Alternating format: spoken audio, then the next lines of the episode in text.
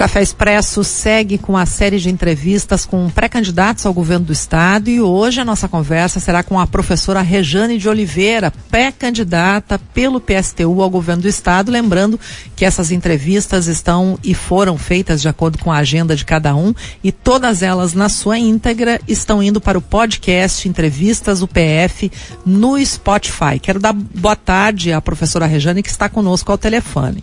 Boa tarde.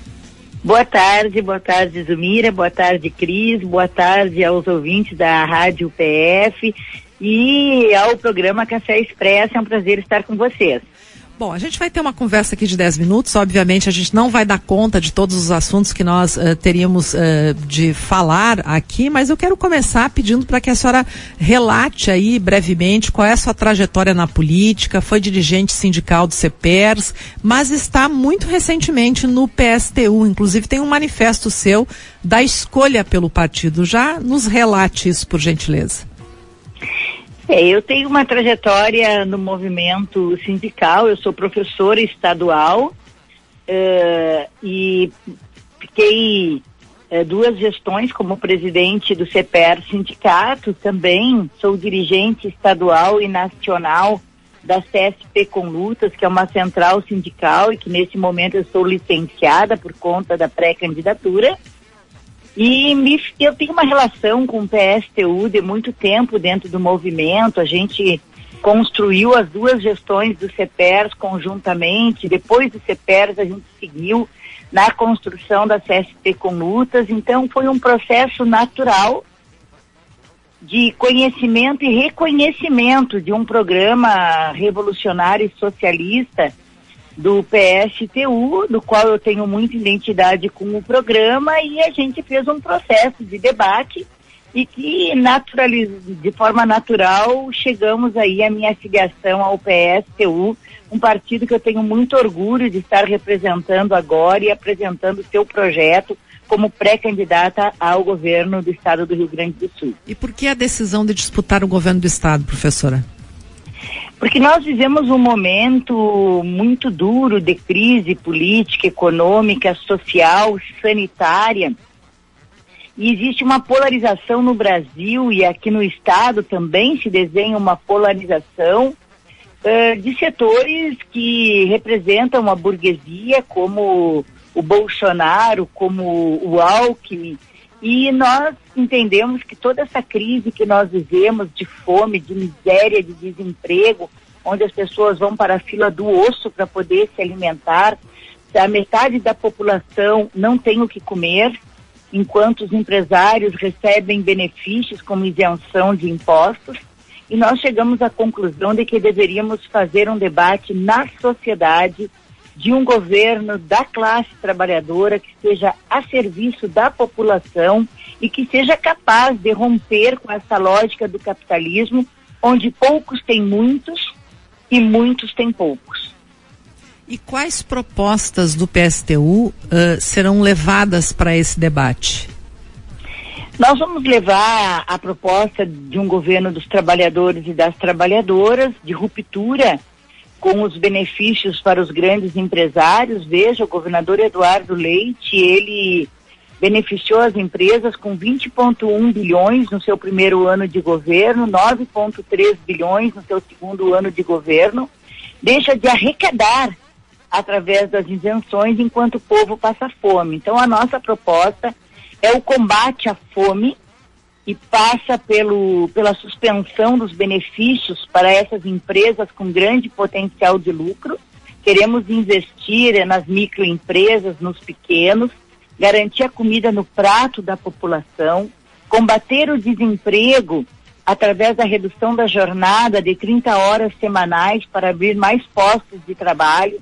Queremos também construir casas populares, hospitais e creches para que as famílias possam trabalhar e deixar seus filhos em segurança a partir de um cadastro dos desempregados para que eles tenham oportunidade de emprego e oportunidade de uma vida digna. Queremos a suspensão do pagamento da dívida do Estado, uma dívida que foi contraída de 9,5 bilhões, foram pagos 37 bilhões e nós ainda devemos 73 bilhões. Isso significa que é uma dívida impagável e que nós precisamos suspender o pagamento dessa dívida para investir em políticas públicas como educação, saúde, segurança, acabar com a fome e ter política de emprego.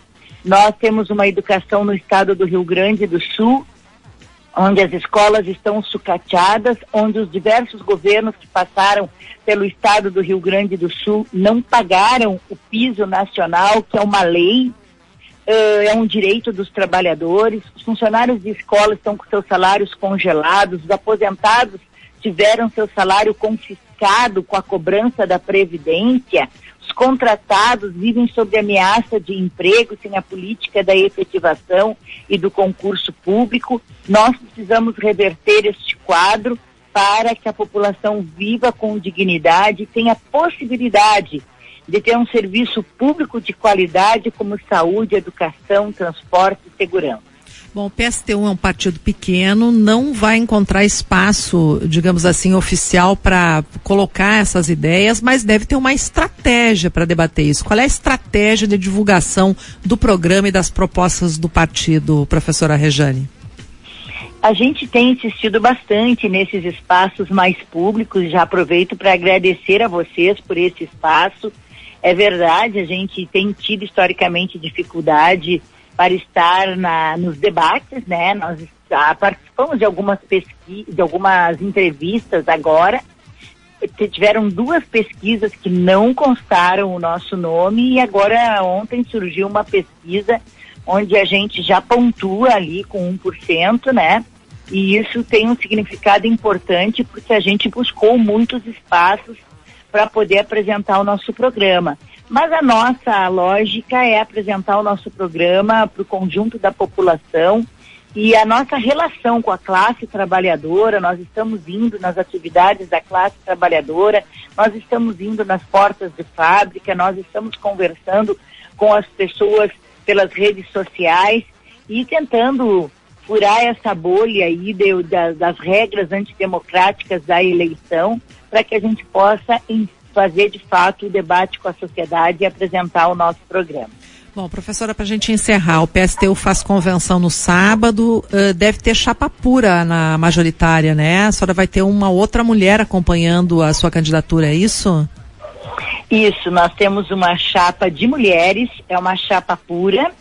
Uh, eu, como pré-candidata a governadora do estado, a Vera, que é uma servidora pública federal da URGS, uma mulher muito guerreira, batalhadora, negra como eu.